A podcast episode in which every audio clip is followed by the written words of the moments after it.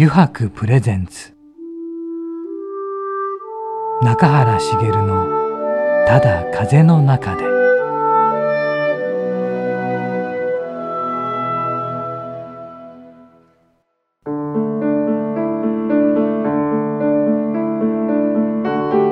皆さんこんにちは。声優の中原茂です。油白プレゼンツ中原茂のただ風の中で。今週もですね横浜駅から徒歩10分ほどのところにあります油白横浜本店ショールームよりお送りしていきます。さてね今週のお客様はですね先週に引き続きデザイナーの由里圭一郎さんをお迎えしてお送りいたします。あのー、ね先週もねなんかねまあ中垣君とのねあのー、最初の出会いなんかもねお話していただいたんですがまあゆりさんを通じてですね、まあ、中川君もそうなんですけどねもういろんな方とねを紹介していただいてそのまた人とのつながりがまたすごいなと思ってこの方は。うんなんて言ったらいいんでしょうね。うん、人と人となんかそうなんかうまい具合につなぎ合わせるってくれる方というかね、うん、つないでくれるそのような方のような気がしましたね。で今週もちょっとね自分もねどのようなお話が聞けるのかとても楽しみにしておりますがね皆さんもまあこの後すぐねゆりさん登場しますので、えー、楽しみにお待ちください。それでは本日もですね番組最後までお付き合いください。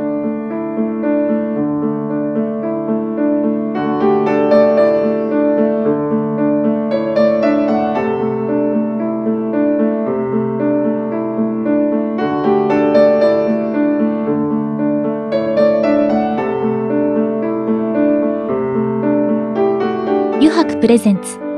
中原茂のただ風の中で。この番組は FM ジャガリッスンラジオポッドキャストでお楽しみいただけます。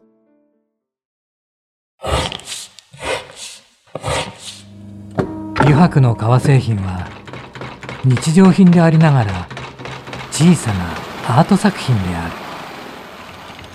日々の暮らしに彩りを。レザーブランド。油白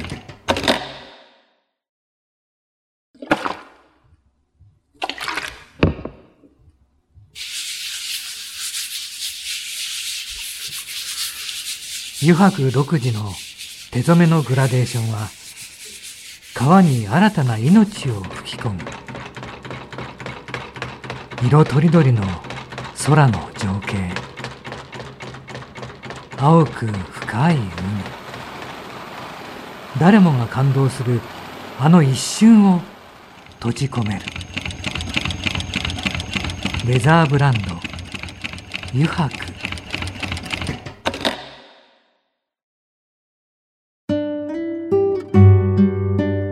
油白プレゼンツ。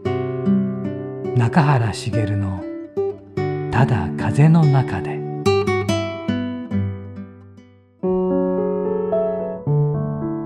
油白プレゼンツ中原茂のただ風の中で。さて今週のお客様はですね先週に引き続きデザイナーのゆり圭一郎さんです。こんにちは。こんにちは。今週もよろしくお願いいたします。よろしくお願いします、はい、よろしくお願いします。先週はねまた中井くんはい。いろいろ喋っていただいてね、えー、うん。ゆりさんの本当デザイナーとしてのやっぱり、うん、あの何ですかねもともとにある 3D グラフィックから入ってそこから生まれるデザインっていうのが、ねえ。ー、やっぱり根源にあるんだなというところが、うん、それがまたねその他がまだやっていなかったというね、はいはい、それで出来上がったバッグがあってっていうね。でやはりゆりさんあれですよね。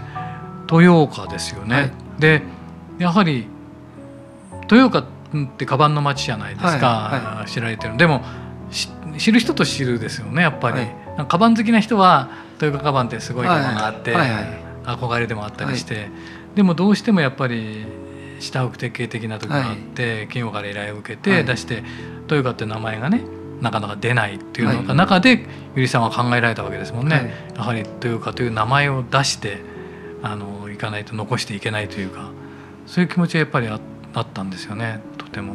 まあやっぱりあのまあ我々それを OEM っていう言い方をするんですけど本当に数は作ってるんですよ。びっくりされますよ工場来られたら。本当ですか、はい、ものすごい工場ですもんね。例えばはい。行かせてもらったことあるんですよ、一つのバッグに万単位で作るんで国産でも。満単位ですか？作りますよ。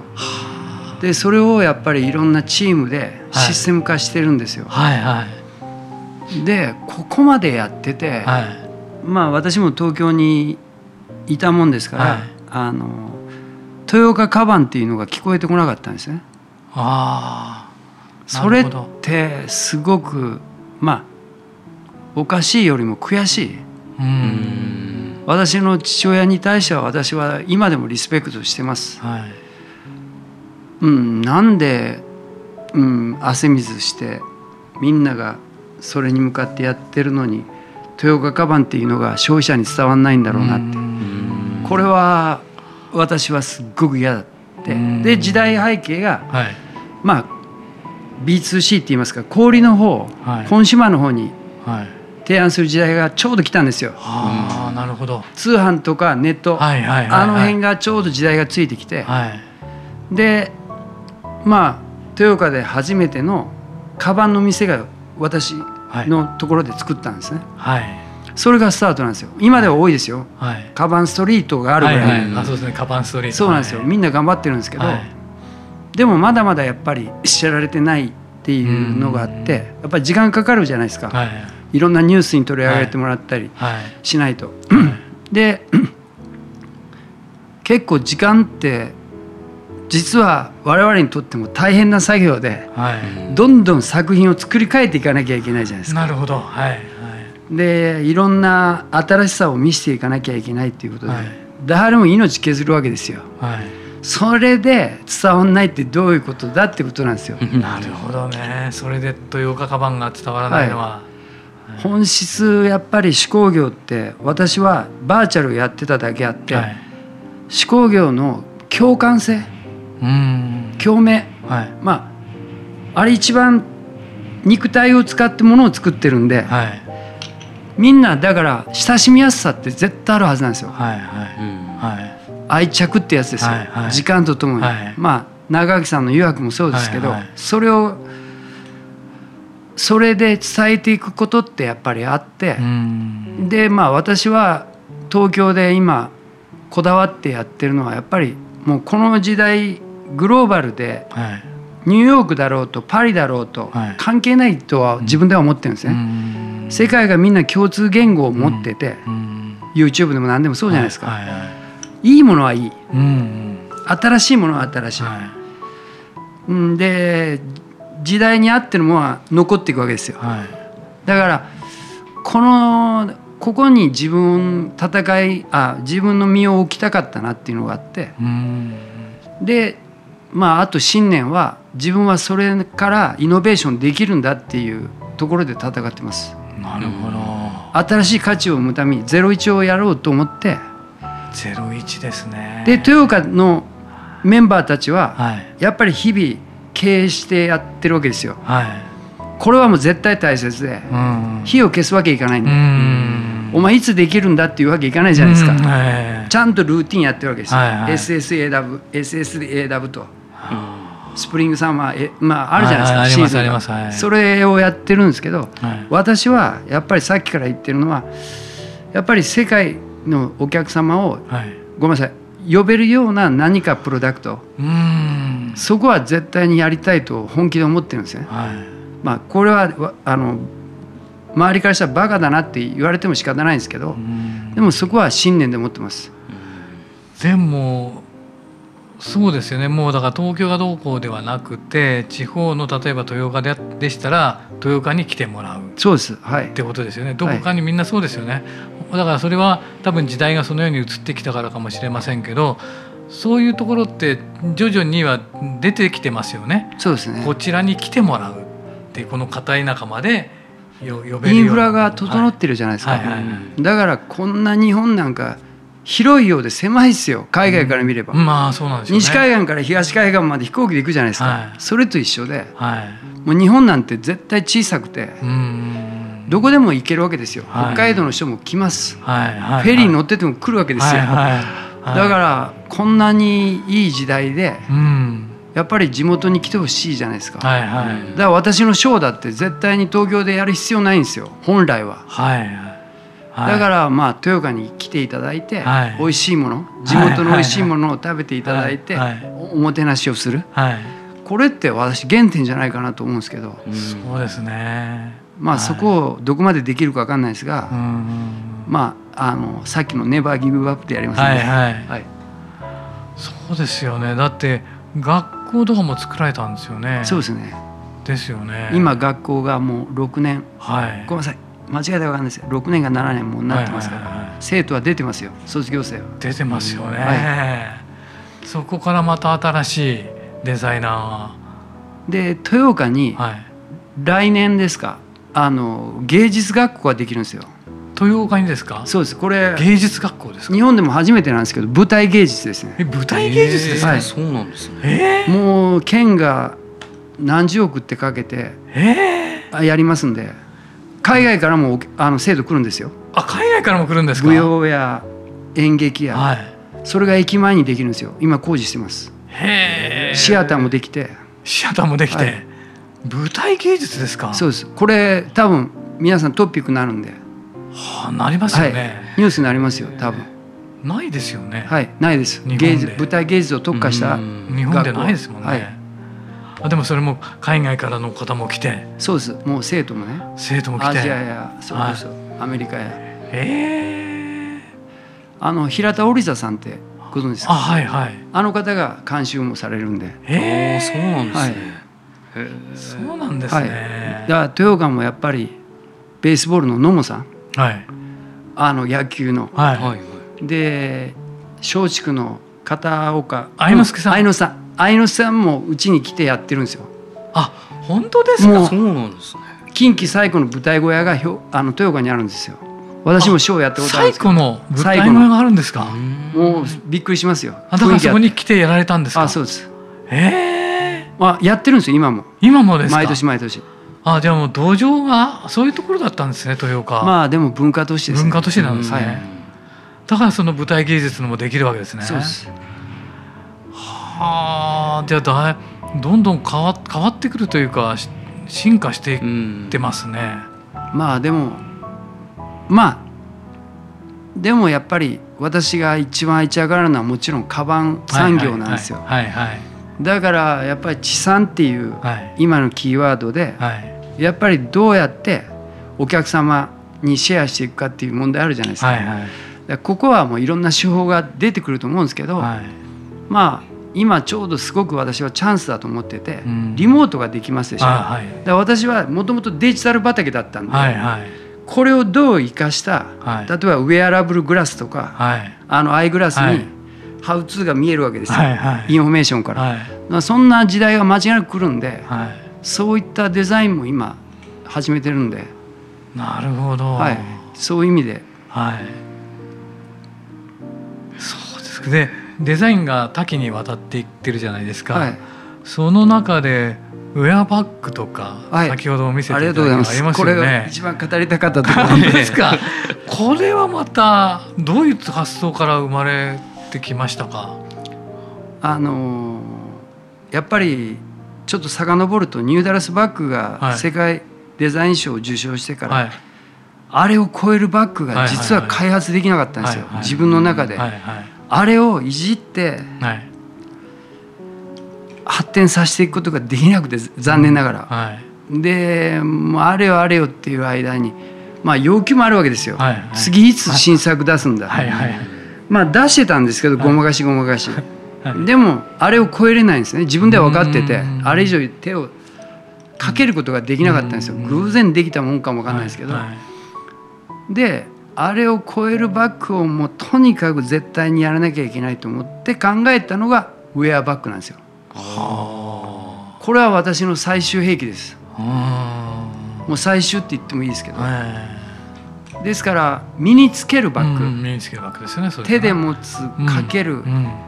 こういうハーネス的な考え方じゃなくて、うん。本当にウェアと一体型のうん。っていう形なんですね。はい。それをいよいよ自分の中ではいプロダクトに落とし込めてきたんで、はい量産ができるところまで見えてきたんですよ。はいはいはい。これをもう来年か再来年までには間違いなく東京で発表しますから。世界に向けてですよ。世界に向けてですね。これはもちろん。はい。でこれがノーって言われたら私は撤退しますから 引退です。とは言われないと思いますよね。ね先ほど見せていただきましたけど、この中での。あはい。はい。そこには入ってないですけど、はい。ちょっとですね、ウェアバッグなるほど。ではそれは楽しみですね。もうこれが最後の私の秘密兵器ですから。はい。発表されてそれがどんな風に受け入れられるのか。そうなんですよ。はい。もういろいろなで相手は世界ですからね。はいそこははい。やりたいと思ってます。そうですよね。でも、はいまだないものですからね。はい。ええ間違いなくそ絶こは対間違いなくないものですもんね。はい驚きますよねきっとね。これは。あとゆるさん最近またさらに進化したような、あの何ですか、えーパワーサポートみたいなそういったスーツも作られてます、はい。パまワースーツご縁があって、はいあのーメディカルって言いますか、はいはい。こういうサポートする、はいはいはい。人間の体をサポートするウェアのメーカーと組むことができまして、はいはい。でちょっとそれを契約して1年間ほどずっとプロやってきてるんですよ。はい。でそこのデバイスはい。を使ってはい。私が全体のシルエットやはい。フォルムを作って、はい。まあこの間発表したのが、はい。あのーベンチャー企業対象のはい。岡山のあのイノベーション大賞っていうのをいただきまして、はい。これ受賞したんですね。ですよね。これこれでもすごいなんかかなり未来的かなり未来的で、でかなりストレッチが効いてそうですよね。なんか。そうです。はい。やっぱりアメニティで着心地も考えてはい。設計してるんで。はいでこういうのでも今までなかったんじゃないですかねそういうのって。いえやっぱり国内でもやっぱり日本はロボット工学からはい。ああいうよくパワーマシンってあるじゃないですか。背中につけたり腕につけたり。はいはいはい。あれってごすごくマシン化してるじゃないですか。はそうですね。はそれをよりファッショナブルにいですよねこれ。持っていけないかなっていう依頼ではい。考えたのがこれなんですよ。はだから人工筋や配管や、はいそういったデバイスあはい。バッテリーやあれをどう配置するかっていうのでうんデザインを考えたんではい。結構これシンプルにも見えますでしょ？そうですね。意外と。はい。シンプルですよね。今までのそういうものに比べたら絶対的に。宇宙服ってガーッ してるじゃないですか。あれをよりもっとアクティブに動けるようなスタイルにちょっと変えたんですけど。はい。こういうものもね出かけているというね。うん。すごいですよね すよね。うん、やっぱりでデザインってゆりさんから言うとどういうものになりますかね。デザインするということって。まあ私はやっぱりデザインってはい。ファッションとはもう一つ上だと思っててはい。ごめんなさい。あの意味を今から言いますが、はいはい。やっぱりデザインっていうのは構築型のうん。やっぱり人にい人に役に立つもの、幸せになってもらわはいなきゃ意味ないじゃないですか、だからファッションってすごく側だけの問題になっちゃうんですけど、うん。こういったのはやっぱりギミックっていうか仕掛け、うん。仕掛けも全部問題解決して積み上げてきたうん。ものが私はプロダクトっていうデザインだと思ってて。なるほど。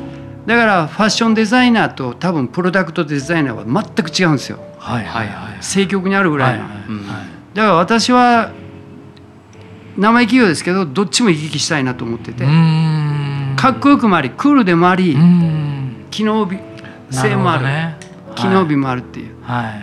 まあここはさっき言った経験とではい。提案したいなっていう。なるほど。まあそれを見たらあのニューダルスバッグじゃないですけど、あはい。ゆり圭一郎背負ってるみたいな。はいはいはいはいはいはいはいはい。すいません。むちゃくちゃ言ってますけど。そんなことないです。はい、いやでも両方ねできたらそれはねいや本当なかなかでそういう存在になれる人っていいないですからね。聞いたことないしね、うん、やっぱ別になっちゃうもんね、ええ。うん、これもすごいなと思いましたね。あまたね今回ちょっとね時間が来てしまいましたね。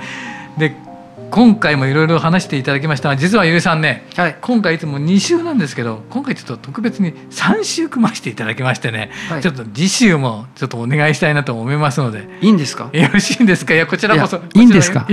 もうぜひ ぜひお願いしたいあすいません。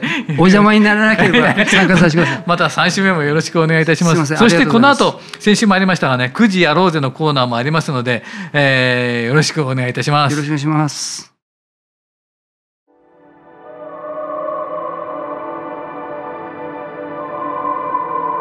油白プレゼンツ。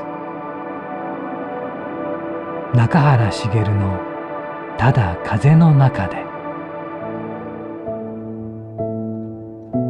さてここからの時間はですね9時に書かれたキーワードに沿ってゲストの方とトークをしていこうと思います、えー9時やろうぜのコーナーです。早速ですがゆりさんまた弾いていただけますか？お願いします、さて今回はどんなのが出るでしょうね、あ最近参ったなぁと思ったことはありますか？何か。参ったなそうですね。ぁはい。うーん。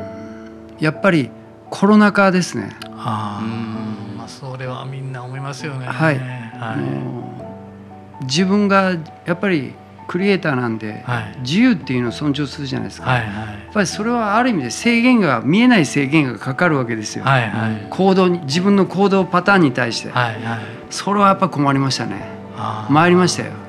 そうですね。そこを破るわけにもいかないし、はいはいだからすごい鎖で縛られたような。うん。でもまあデザイン制作するのは別に机さえあればいいんで、うん。そこは良かったですけど、うん。集中できたんで、うん。でもやっぱり苦しかったですね。何ヶ月もこれが続くと思ったら、うん。やっぱり息苦しいですよ、うん。そうですね。はい先が見えないって結構一番辛いですよね。うん。ね、うん。こう1か月で終わるとかね、は だったらまだああったよね。中居君のもそうだったろうしね、ええ。うん。やっぱりそれはもうみんな感じてるところだと思うんですけど、うん。うんはいありがとうございます。じゃあまたお願いします。じゃじゃん。小さい頃の将来の夢は何でしたか？小さい頃の将来の夢。いやこれ結構恥ずかしいですよ。何ですか？何ですか？俺小学校の時、はい。総理大臣って言ってましたから、い、お総理大臣。やなんかわかんないですけど、はい。それ言ってたのがみんな知ってるんですよ一部。みんな知ってる。あのどあの同級生たち、はいはいはいでもあんまりそこまで覚えてなかったんですけど小,、はい。小学校の時は私総理大臣になりたいって言ってる言ってたみたいです。ありがとうございます。じゃあつ次行きましょうか。はい。さて次は何でしょうね。こういうやり取りあると面白いですよね。ねじゃじゃん ラジオに出演している今の気持ちは？はいはい。まあ私あのこの収録が始まる前はい中原さんにはいいろいろと質問したと思うんですけど、はいはいはいまあ、私これが出会いだと思って、はいやっぱりその人のあのことを聞くのが好きなんですよ。はいはい。俺私ごめんなさい MC じゃないんですけど、はいはいなんか学びたいっはいていうのがありまして、はいでこういった今日の日にちはいお会いできてはいすごく幸せです。はい。いやそれはもうこちらこちらも同じです。いやあの、はいおべあべおべっちゃら言うわけじゃなくて、はい本当本気で今日お会いできたのは長垣さんを通してはい。あの楽しいひとときです。ありがとうございます。いやでもそれはもう僕も同じです。もうゆいさんにお会いできるのを楽しみにしてましたので、はい。忘れないでくださいね。もうゆりさんは忘れられません。あそうですありがとうございますもうありがとうございます。はい、じゃあラストにもう一個だけお願いします。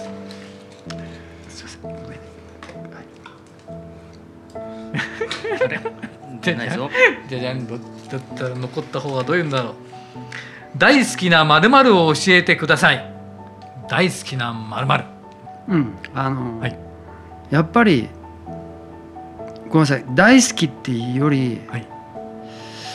やっぱりさっきの最初の話に戻しますけどはい。寂しがり屋なんではい。やっぱり俺の仲間たちがうんうん。出会った人たちがみんな健康であってほしいっていうのが、ん。なんかなんかごめんなさい。変なこと言っちゃうんですけど、いえいそいつらが生きててくれてたらえ、うん。まあ何十年経ったって再会できるわけですよ。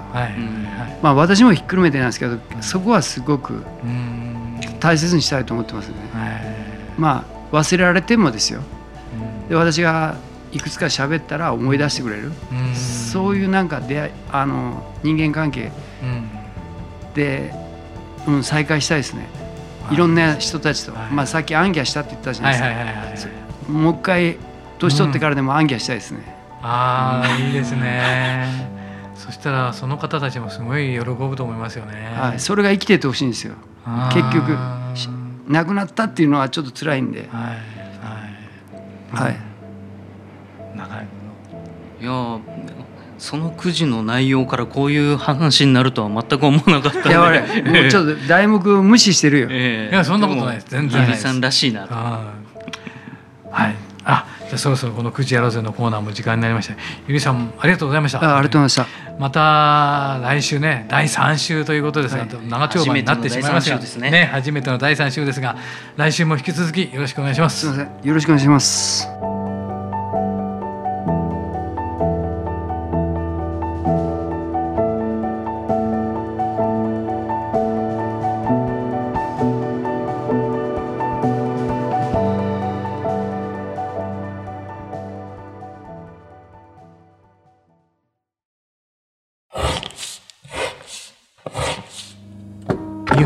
革製品は日常品でありながら小さなアート作品である。日々の暮らしに彩りを。レザーブランド。油白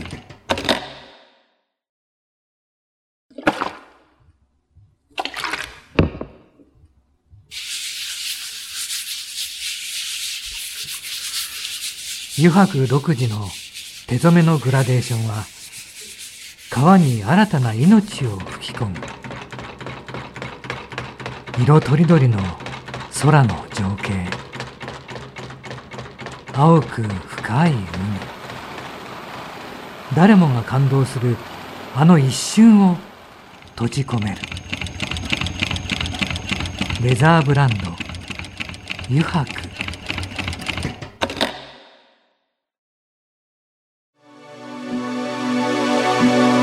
油白プレゼンツ。中原茂の「ただ風の中で」